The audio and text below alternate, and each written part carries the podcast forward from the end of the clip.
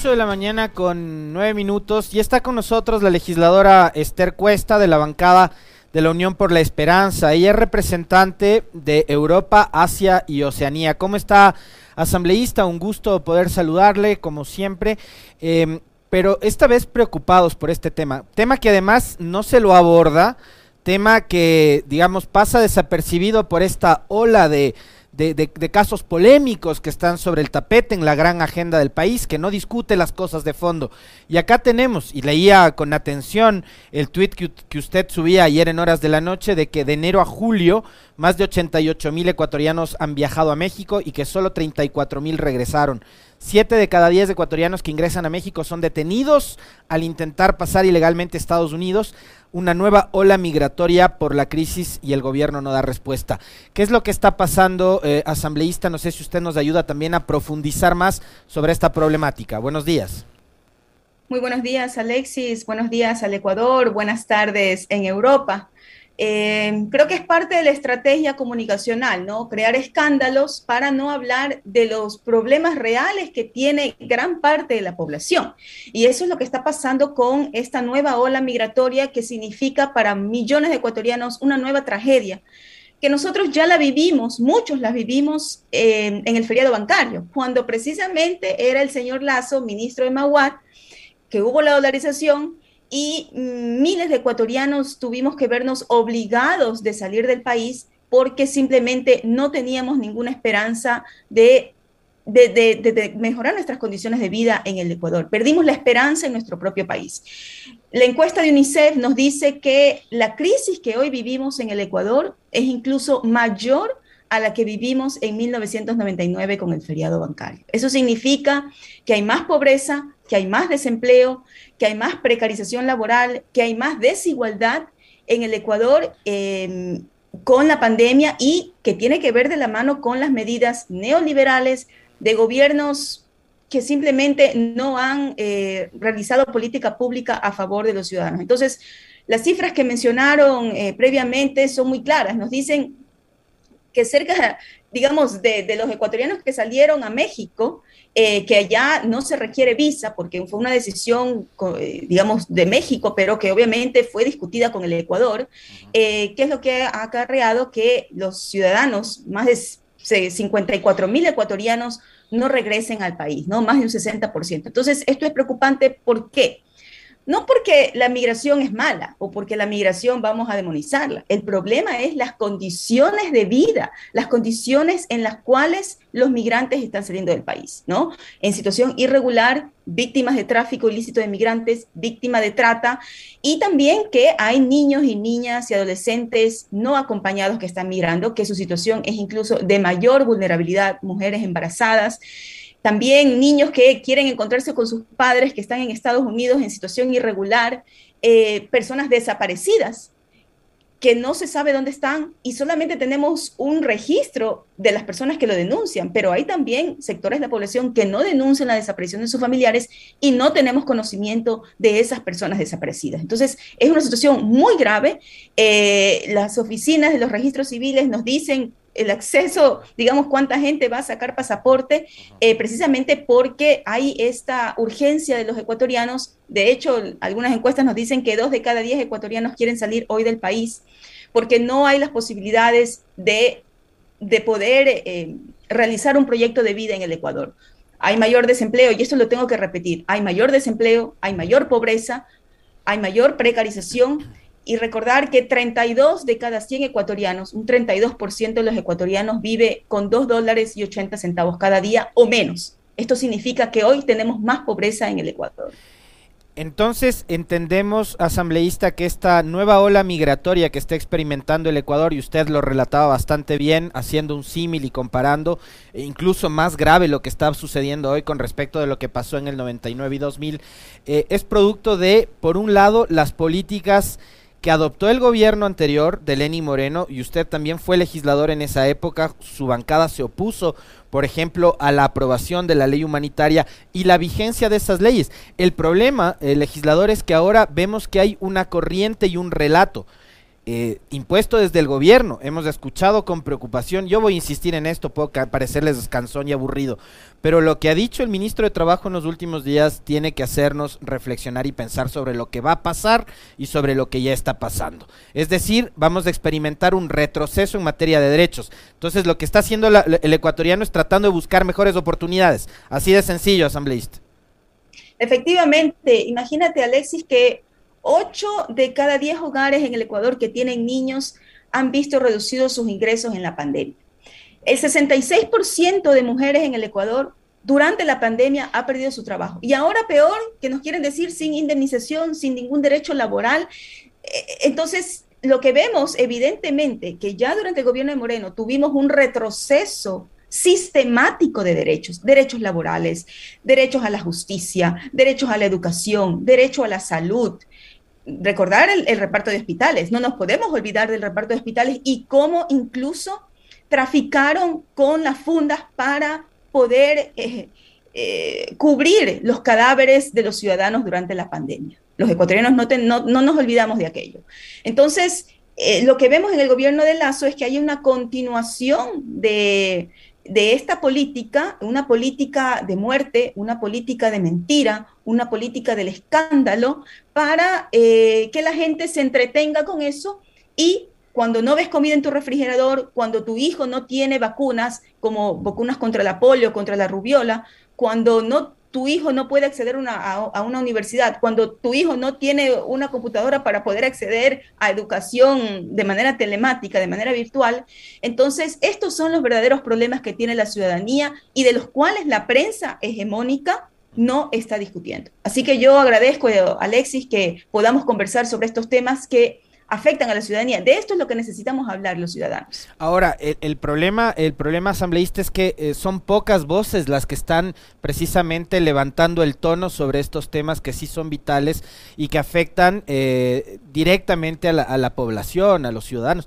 a la propia economía, porque finalmente es, mano de obra que se va, son trabajadores que se van, son trabajadores que dejan de aportar, eh, son trabajadores que van, que se van vendiendo sus bienes para experimentar y arriesgar incluso su vida, ¿no? Hemos visto, yo recuerdo, por ejemplo, lo, que pasó en, en, la zona esta de Tamaulipas, ¿no? Este, entonces, eh, la Asamblea está haciendo algo, usted, que es una de las voces, pero hay una comisión de soberanía, de relaciones internacionales. En las, ¿Están levantando la voz en el Parlamento o no? ¿O, son solo pocas eh, personas como usted, como su bancada, los que están este, alertando sobre esta crisis?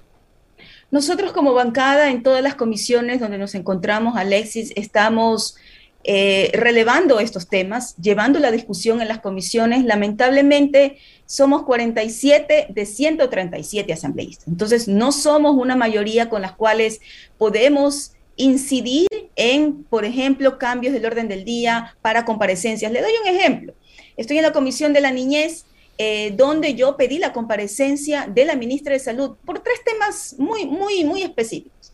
El tema de la falta de vacunas para niños de un año y de dos años, el tema de la falta de medicamentos en los hospitales, particularmente el Bacortiz, y el tercer punto por la muerte de seis neonatos en un hospital de Nueva Loja en Sucumbíos.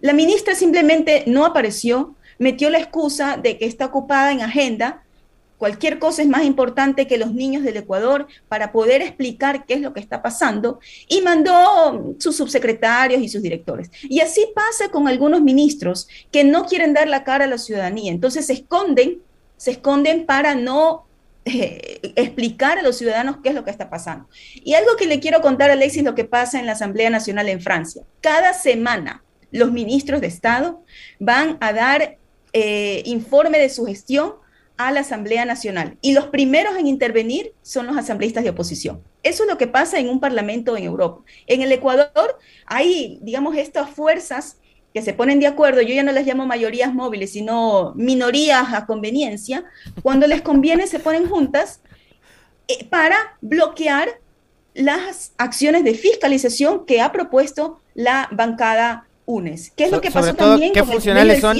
Me, encantó esa denominación. ¿Cómo, dijo? Repítala para que la gente le escuche. Las, las, las bancadas. Las minorías a conveniencia, dijo, ¿no? No, las minorías a conveniencia. Ahí, es donde mejor se ajustan estos que se hacen llamar independientes.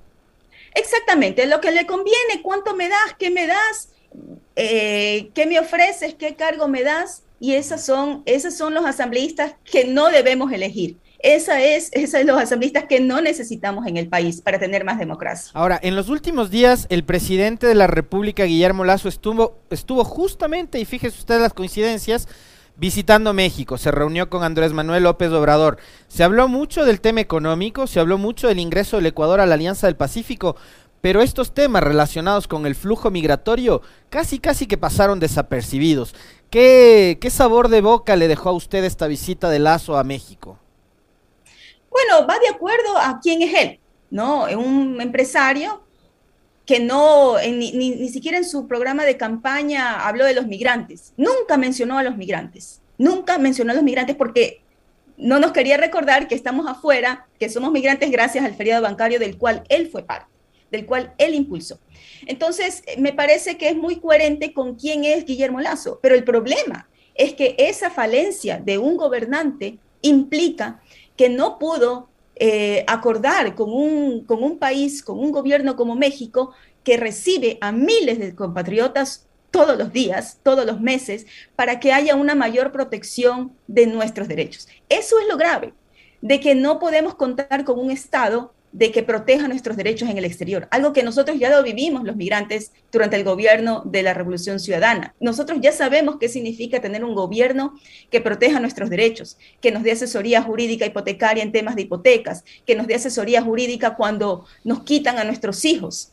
Nosotros ya vivimos qué significa tener un gobierno que priorice la vida. Hemos regresado, nos han regresado 20 años a un gobierno que simplemente nos ve a los migrantes como eh, enviadores de remesas, ¿no? Gente que, envía remesas, que paga obviamente eh, el impuesto, eh, digamos, las transacciones financieras por las remesas. Y en plena pandemia, Alexis, los migrantes mandamos más de 3.300 millones de dólares, que inclusive, eso en el 2020, que inclusive fue 3.49% mayor a lo que enviamos en el 2019. Entonces, los migrantes en plena crisis, Nunca nos hemos olvidado de nuestras familias, seguimos enviando incluso más dinero a nuestras familias que ha permitido que las familias puedan comer en plena crisis, cuando el gobierno no implementó, el gobierno de Moreno no implementó medidas para eh, mantener los ingresos de las familias, eh, como lo pidió y lo sugirió incluso el Banco Mundial, Naciones Unidas, CEPAL, etcétera. Ustedes como, como asambleístas han, han pedido quizás o han solicitado, legisladora, la presencia de la, del canciller o de representantes del Ministerio de Relaciones Exteriores para que expliquen, eh, por un lado, la problemática y por otro, cuáles son las soluciones que están tratando de darle a esta, a esta situación o no? Mire, nosotros ya pedimos la comparecencia del canciller cuando aprobamos la resolución eh, por parte del Pleno de la Asamblea Nacional, una resolución que yo propuse en mi calidad de asambleísta por los migrantes, para que derogue el incremento de los trámites consulares, que subieron hasta un 450%. Una cosa totalmente absurda y ridícula. El canciller vino a hablar, pero Alexis, yo sinceramente, yo no creo que la solución es que venga un canciller, que venga con un teleprompter a, contarnos cómo funciona la ley a los legisladores. O sea, que me parece hasta un insulto. Eh, entonces, yo no creo que por ahí va la cosa de, de, pedir la comparecencia de un canciller que tiene muy poco conocimiento de la situación de los migrantes. Y también, debo decir, eh, poca humanidad. Eh, debo, debo confesarlo. Entonces, yo no creo que esa es la solución. Yo creo que nos toca hacer mayores acciones de fiscalización con pedidos de información, eh, que es lo que estamos realizando en este momento desde diferentes despachos de nuestra bancada, para que de esa manera podamos tener mayor, digamos, recoger datos para eh, empezar también juicios políticos a, los ministros, porque aquí hay una evidente falta de política pública migratoria que incide directamente en la vida de los migrantes, ¿no? Desapariciones de personas, falta de protección de nuestros derechos, algo que está establecido en la Constitución. No estamos pidiendo un favor y que nos den haciendo la caridad. Estamos exigiendo que se protejan los derechos de los ecuatorianos en el exterior, de nuestras familias, como lo establece la Constitución y lo desarrolla la Ley Orgánica de Movilidad Humana. Y por otro lado, legisladora, le quiero preguntar eh, su opinión con respecto de eh, la posibilidad de que ingresen ciudadanos de nacionalidad afgana al Ecuador. Es decir, cuando no, no podemos solucionar ni siquiera el flujo migratorio de los nacionales, de los nuestros, hacia afuera, si no podemos controlar eso. Si vemos que incluso eh, la llegada de ciudadanos colombianos por cuestiones de, del conflicto armado que vivía el, vecino país, eh, tornó eh, problemática la situación y lo que ha pasado también con los hermanos venezolanos ha complicado el tema laboral. Eh, hoy estamos abriendo las puertas también para que vengan ciudadanos de, Afganistán. ¿Cómo ve usted esa situación? ¿Qué, posibilidad ve de que eso fluya? Bueno, el Ecuador ha tenido una larga tradición eh, de hospitalidad, de solidaridad de refugio, de asilo, algo que solamente rompimos cuando el nefasto gobierno de Moreno abrió las puertas de la embajada para que se llevaran a Julian Assange. Esa es la única vez en, que, en la cual hemos, hemos roto esta larga trayectoria diplomática del Ecuador de asilo y refugio. Entonces, eso por un lado. Por otro lado, el, el Ecuador, si recibe ciudadanos afganos cuya vida está en peligro, está en riesgo, sobre todo mujeres, niños y niñas, eh, el Ecuador no lo hace solo, el Ecuador lo hace con organismos internacionales como el ACNUR, entonces que también tiene los fondos para poder acompañar al Ecuador en este proceso, como lo hizo también en, en, recibir ciudadanos hermanos colombianos y hermanos venezolanos. No es que el Ecuador lo ha hecho solo como el, el paladín, no, esto ha venido acompañado de fondos internacionales. Así que lo puede, si lo puede hacer con el acompañamiento de ACNUR y, de organizaciones internacionales, yo creo que el Ecuador debe continuar esta trayectoria de solidaridad eh, larga que tiene eh, nuestro país. Y habrá que irle bajando un poco al tono de los mensajes y los discursos xenófobos que se transmiten incluso en programas de opinión que se pasan por canales del Estado, ¿no? Bueno, es realmente lamentable, Alexis, y créame que me da me da tanta pena, pero tanta indignación que una persona que dice ser periodista lo que haga es eh, incendiar este, estos sentimientos xenófobos que parten de la ignorancia, ¿no? La xenofobia parte del miedo, de la ignorancia, eh, y, lo cual no, no, nos permiten ser un país mucho más democrático, ¿no? Yo creo que ahí sí requiere, se requiere una ley de comunicación que pueda realizarse, que puedan haber también las sanciones correspondientes. Antes de cerrar la entrevista con usted, le quiero, le, quiero hacer algunas consultas de carácter político, legisladora, eh, aprovechando la, oportunidad de poder conversar y, charlar con usted. Em, hay algunos mensajes que ya empiezan a no hacerse virales, pero eh, digamos que, que, es gente que, que siempre está lanzando globos de ensayo en las redes sociales, ¿no? Entonces ya empezaron a hablar de que hay una asamblea que obstruye, que hay una asamblea que obstaculiza, que hay una asamblea que impide, que no le da gobernabilidad al presidente Lazo y a su régimen, más allá de que el gobierno de Lazo en estos casi 100 días de gobierno ha enviado solo dos reformas legales que no son urgentes, que no son económicas, que no tienen además nada que ver con el Plan Nacional de Desarrollo, pero ya están construyendo el relato, ¿no? Entonces dicen, si tenemos una asamblea obstruccionista, lo más probable será que el gobierno de Lazo piense en una suerte de muerte cruzada. Pero digo, hasta ahí todo bien, porque hay disparatados que en redes sociales pueden publicar lo que sea. Eh, pero ya leyendo, leyendo una entrevista que ha dado la ministra de Gobierno a Diario El Universo, que nos encantaría que algún día, ministra, nos acepte una entrevista en este espacio, por cierto, que de paso, excepto el ministro de Trabajo Patricio Onoso y la ministra de Educación María Brown, acá no vienen más funcionarios del gobierno, lamentable que sea así, por cierto. Eh, pero Alexandra Vela ha dicho en una entrevista a Diario El Universo que si la Asamblea bloquea los temas importantes, el gobierno considerará seriamente recurrir a los mecanismos de democracia directa. Es decir, que el gobierno, por lo menos hasta diciembre, le dará a la Asamblea un plazo de tiempo, un colchón, si no nos vamos a muerte cruzada. ¿Qué, qué opinión le merece esto a usted? Yo le recordaría a la ministra de Gobierno que eso fue precisamente lo que en la Asamblea Nacional los legisladores de la bancada de la Revolución Ciudadana en aquella época, durante las protestas de octubre, fue lo que sugerimos acudir a la Constitución y eh, eh, en una conmoción grave que, tenía el país, eh, se pueda hacer nuevas elecciones. Y nuestros compañeros fueron obligados a ir al exilio por haber realizado esas, ese pronunciamiento de simplemente aplicar un artículo de la Constitución. Y otros encarcelados como Virgilio Hernández. Y otros encarcelados como Paola Pavón, como Virgilio Hernández, como Cristian González. Entonces yo le quiero recordar un poquito eso a la ministra.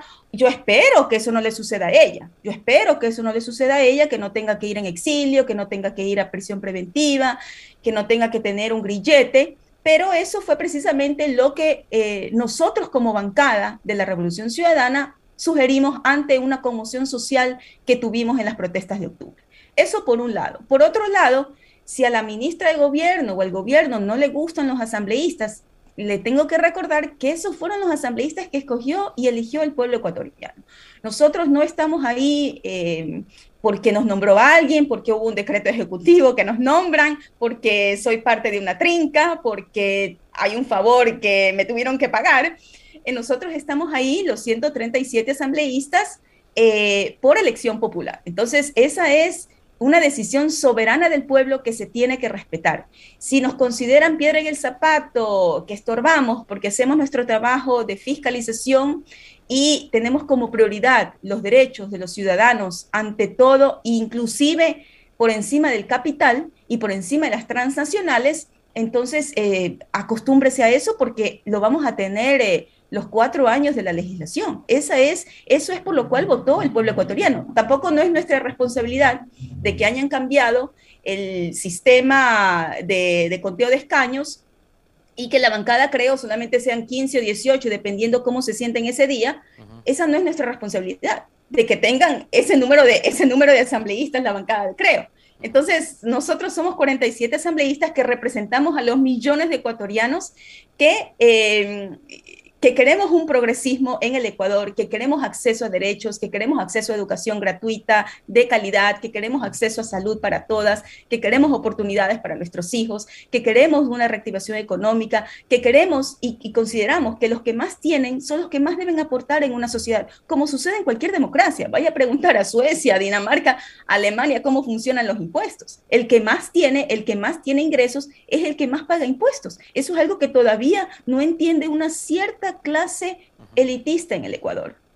Ahora, lo que a mí me llama la atención es que quienes hoy están haciendo estas advertencias, eh, que desde mi punto de vista atentan contra las instituciones que, como usted bien decía, fueron elegidas democráticamente, porque a ustedes no es que les eligió un transitorio iluminado ni nada por el estilo, sino que fueron elegidos en las urnas, son los mismos que durante 10 años se llenaron la boca hablando de respeto a la democracia y de respeto a la independencia de poderes. Y me llama mucho la atención porque uno de los extractos de esta entrevista es que el gobierno esperará hasta diciembre de este año para ver la reacción de la Asamblea. Entonces yo sí veo plenamente y claramente una advertencia. Bueno, nos quieren poner un ultimátum, eh, un ultimátum que es totalmente para mí inoportuno, fuera de la ley, fuera de la constitución, porque esta, esta es la asamblea por la cual votó el pueblo ecuatoriano y con la cual va a tener que gobernar el presidente Lazo. Si no le gusta, no sé, puede, puede, puede recordar un poco las estrategias que hizo Moreno. ¿Que podrían ser cuáles? ¿La, ¿La persecución o la consulta popular? No, también todo el reparto de hospitales, etcétera, ¿no? Para ganar voluntades en la asamblea a los que puedan, porque nosotros los 47 hemos sido muy firmes y seremos firmes con nuestras convicciones, con el pueblo ecuatoriano, y, eso es algo muy claro que tenemos en nuestra bancada, ¿no? Eh, las convicciones no son negociables, eh, Alexis. Eh, no, no, hay, no hay negociación en las convicciones, en, en, nuestra, en nuestra manera de pensar, no hay cómo negociar. A los asambleístas que puedan negociar sus convicciones, pues no, no puedo responder por ellos, pero la bancada de UNES tiene principios muy claros, tiene principios muy firmes y esos no son negociables. Ahora que habla de, UNES, eh, quiero preguntarle también cuál fue o cuál es su lectura, su reacción con respecto de lo que pasó en la convención del sábado. Bueno, muy contenta, muy contenta que nuestra compañera Marcela Guiñaga pueda liderar este nuevo momento de la Revolución Ciudadana. Marcela tiene una amplia experiencia como legisladora, como ministra de Estado, como abogada, como compañera, como mujer. Eh, hemos visto también su desarrollo en, todos estos años y creo que está acompañada de grandes compañeros eh, jóvenes y menos jóvenes que todos aportarán a este nuevo rumbo de la revolución ciudadana que la necesitamos tanto dentro como fuera del país. 8 de la mañana con 34 minutos. Le quiero agradecer infinitamente a asambleísta Esther Cuesta, representante de los migrantes por Europa, Asia y Oceanía, por haber aceptado la invitación a esta entrevista. Un fuerte abrazo. Gracias, buen día.